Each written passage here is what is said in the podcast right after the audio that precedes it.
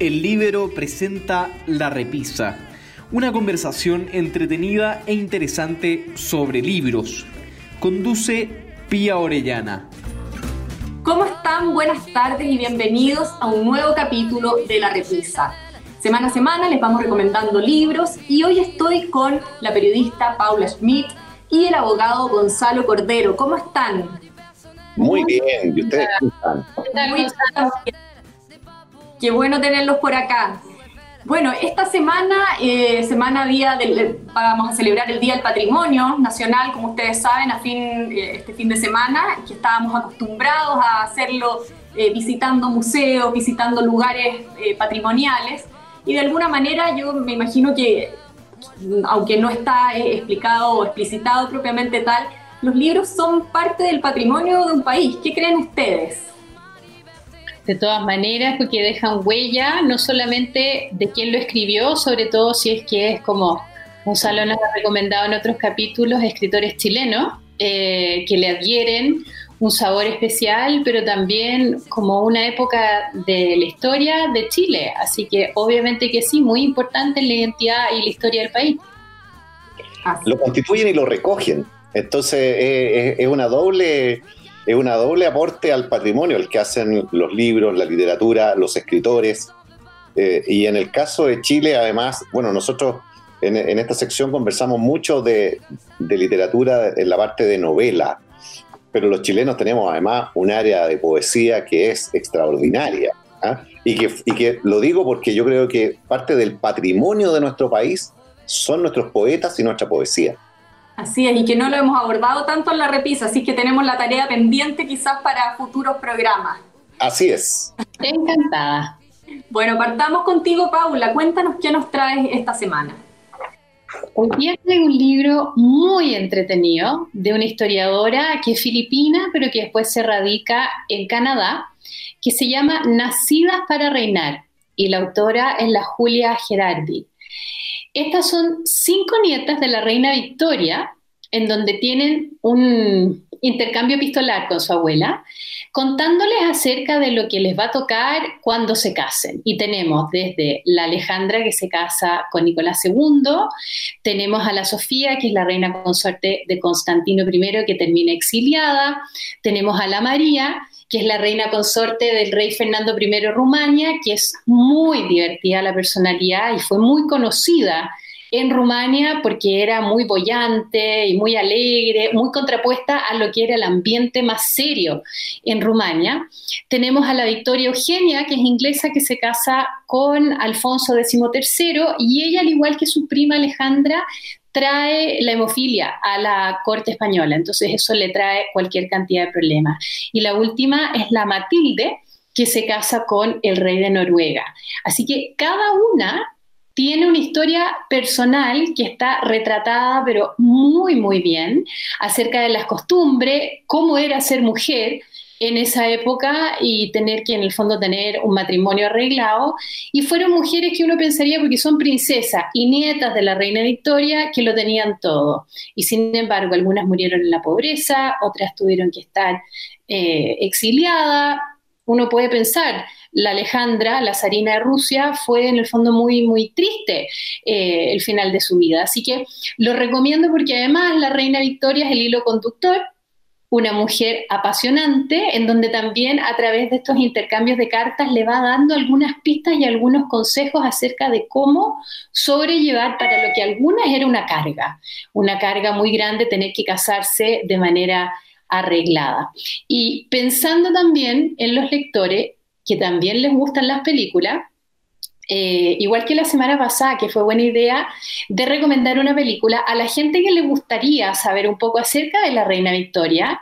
Hay dos películas que me gustaría recomendar. Una se llama La joven Victoria, que es una película relativamente reciente, es del 2017, y es muy interesante porque recoge bastante bien desde la juventud, desde la niñez la juventud y después toda la época bastante turbulenta que tuvo que vivir ella por el hecho de que era la cabeza del imperio inglés. Y a la vez, de manera paralela, habla de su romance con su príncipe Alberto. Es muy buena esa película. Y la segunda se llama Mr. Brown. Y es una película que recoge, una vez que muere el marido de la reina Victoria, ella se vuelve a sí misma, está muy triste y la corte decide, con la anuencia de ella, de que sea Mr. Brown, que había sido uno de los confidentes del príncipe Alberto, de que en el fondo se transforme en su compañero. Y él tiene una manera de acercarse a la reina bastante especial y hace también que surjan varios rumores con respecto a la relación que ellos tenían, etc. Pero son dos películas un poquito distintas, pero que hablan acerca de esta mujer que marcó la historia durante la segunda etapa del siglo XX. Así que muy recomendado. Buenísimo, Paula, además, porque claro, esas películas ayudan un poco a, terminar de configurar o a englobar un poco lo que ya vamos a haber leído con, el libro, en el fondo. Sí. interesante. Gonzalo, ¿qué nos traes tú hoy? Hoy, siguiendo con mi eh, hábito de traer escritores chilenos, eh, traigo un, escritor chileno que para mí es un gran escritor y que además incidió mucho en mi gusto por la lectura, que es Francisco Coloane. ¿Ah? con, un, con un libro que es una colección de sus cuentos muy famosa, que es Cabo de Hornos. ¿ah? Eh, yo, tal como les he dicho antes, creo que nosotros tenemos una cierta tendencia a menospreciar eh, a nuestros grandes escritores. Eh, yo partí leyendo mm, Jack London. Para mí Jack London es un clásico de, la literatura, es un clásico ¿ah? de, la, de una cierta forma de vida, además. Y, de verdad, yo sin ningún chauvinismo creo que Coloane no está ni un centímetro atrás de Jack London. ¿ah? Claro, London es una figura universal, eh, pero nosotros no, no, valoramos, no apreciamos lo que hizo Coloane y, la forma como Coloane describe ese mundo del sur, la Patagonia, los canales australes, ese tipo de vida eh, que realmente es muy bonito, muy, muy bonito. Eh, tiene algo de poético. Y la manera en que Coloane lo describe es extraordinario y es extraordinariamente entretenida. Cabo de Hornos, de Francisco Coloane. Sería interesante, Gonzalo, ver, eh, yo la verdad no, me acuerdo si lo habré leído o no en el colegio, pero sería interesante ver también eh, en qué pie están los autores chilenos hoy en el, en el eh, programa ministerial de repente. Porque yo, bueno, que tengo hijas en el fondo que han estado, o sea, ya pasaron en el fondo la, básica quizás, no me acuerdo precisamente que les hayan hecho leer mucho autor chileno en ese sentido. Yo creo que no, probablemente no, y, pienso que es un error. ¿ah? Eh, pienso que hay autores chilenos que son, como les decía, como hemos conversado en nuestro programa, eh, que son extraordinarios y que están subvalorados a mi gusto. ¿ah? Eh, como que la lleva o es, viste más, tiene más charm el decir que uno lee autores franceses o ingleses. ¿ah? Eh, y, entre los chilenos hay cosas maravillosas. Hay cosas maravillosas en la primera mitad del siglo XX, hay cosas maravillosas en la segunda mitad del siglo XX. Eh, y es triste decirlo, pero a lo mejor si Bolaño no hubiera tenido el éxito internacional que tuvo, eh, tampoco lo consideraríamos como lo consideramos. ¿ah? Absolutamente. Ese, ese sino nuestro que hace que a Gabriela Mistral le den el premio Nobel antes que el premio Nacional de Literatura, creo que lo resume todo.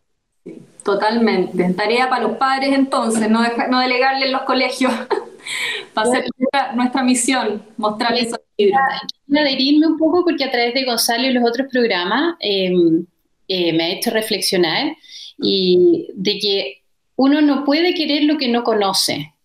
Y los autores chilenos, como bien dice Gonzalo, da para todos los gustos. O sea, Coloane es un escritor excelso, pero tenemos también un Rivera Letelier que habla del norte de Chile, tenemos un Armando Uribe, em, bueno, y así, hay un montón. Entonces, es súper importante tener identidad propia, pero también ver cómo evoluciona la historia de Chile o cómo evoluciona los intelectuales chilenos y que nos hablan de nosotros también entonces, bueno, lo que, lo que dice estúpida, es tarea para la casa, quizás si es que el colegio no lo hace, hacerlo uno. Exacto, sí. Paula, vamos con tu segunda recomendación. Este libro lo recomiendo porque me lo recomendaron a mí em, unos personajes muy entretenidos. Una vez yendo al Metropolitan, al Museo del Metropolitan en Nueva York, me acerqué a un mesón en donde decía, estas son las sugerencias del staff que trabajan aquí. Y, justo había una persona que, que, en el fondo estaba ahí en el mesón y le dije, oiga, ¿cuál libro me recomienda para, para llevarme para la casa? Entonces me dijo que lo que le gusta y me recomendó un libro que está en Kindle, desgraciadamente no está en castellano, pero para los que les gusta y se sientan cómodos de leer en inglés, no lo pueden dejar pasar. Se llama Miguel Ángel y el cielo del Papa. Y es de un autor canadiense que se llama Ross King y habla acerca de la vida de Miguel Ángel y cómo el Papa Julio II le encargó que le hiciera la tumba, porque Miguel Ángel tenía más o menos unos 32, 33 años y era ya muy conocido por haber esculpido el David.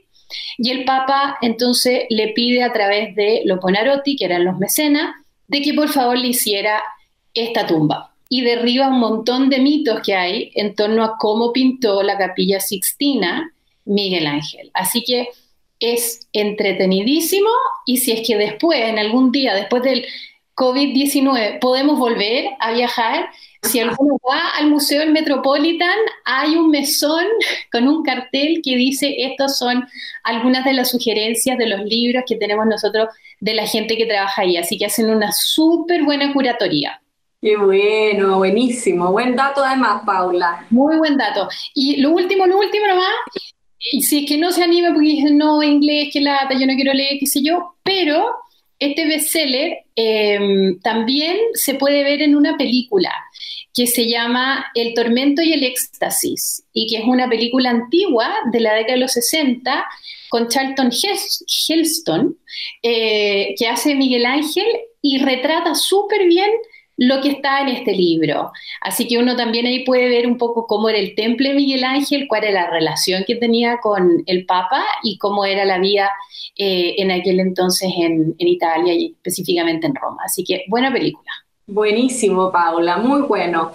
Muchas gracias. Gonzalo, tu último libro para hoy. Mi último libro para hoy. Yo eh, tengo una afición muy grande a leer cosas que tienen que ver con la relación de los hijos con los padres o de los padres con los hijos. Yo perdí a mi padre cuando yo era soltero, era, adulto, ya tenía 25 años, pero era soltero. Y, la verdad es que después con los años, cuando me casé y tuve mis hijos, volví como a, se volvió a renacer en mí o se generó en mí una, una preocupación, un sentimiento por la relación que yo había tenido con mi padre y la relación que los padres tenemos con nuestros hijos, ¿ah? que es una cosa bien especial y que desde los griegos, desde Edipo, digamos, nos viene en la literatura, nos viene eh, convocando, nos viene desafiando, interpelando, esa es la palabra que buscaba. Eh, bueno, está la carta al padre de, Kafka y, y hay un libro que yo lo encontré maravilloso de Philip Roth que se llama Patrimonio a propósito de, del patrimonio, ¿no? Bueno, no sé si ustedes saben, pero las palabras patrimonio y matrimonio vienen de Roma. Eh, eh, matrimonio es el oficio de madre y patrimonio es el oficio de padre, del padre. ¿ah? Y de ahí viene el, título del que le da Roth a este libro, Patrimonio. Eh, y lo que cuenta Roth es, autobiográfico este libro, no es una novela. Ah. En, en, él, Roth cuenta un año de su vida, que es el año que por razones familiares le corresponde a él acompañar a su papá, a su padre, desde que al padre le diagnostican un cáncer bastante avanzado hasta que se muere. Durante todo ese año, Roth lo tiene que acompañar a su tratamiento, vivir con él, y, a través de ese año él va contando eh, esas vivencias y al mismo tiempo va recordando todo lo que fue la vida con su padre. ¿ah? Eh, y al final yo creo que todos estamos un poquito, por supuesto no sé cómo será la relación de las hijas con los padres. Yo tengo una hija, pero, pero no sé cómo lo vive ella. ¿ah? Yo sé cómo vivo, vivo, la experiencia de ser padre de una hija, pero no sé cómo se vive la, experiencia de ser hija de un padre. ¿ah? Eh, pero la relación de padre e hijo yo creo que es una relación que al final eh, siempre termina en una reconciliación o debiera terminar en una reconciliación. O sea, el ciclo que parte con esa admiración incondicional, que pasa por el cuestionamiento de la adolescencia eh, y que termina finalmente en una comprensión y en, una reconciliación con el padre. Creo que eso lo cuenta muy bien, lo narra muy bien Roth en este libro, Patrimonio. Lo recomiendo vivamente. Qué bonito, Gonzalo, sobre todo además en, esta época de cuarentena que uno no puede ver eh, eh, a, los, padres, digamos. es bonito también un poco evocar esa, esa relación, ese tema. Así es. Sí, muy, muy, muy lindo. Bueno, con eso llegamos al final del programa. Nuevamente, Paula, Gonzalo, muchas, muchas gracias. Que disfruten el resto de la semana. Y eh, nos vemos la próxima semana con más recomendaciones aquí en La Repisa. Gracias a ti. Que estén muy bien. Gracias, que estén muy bien también.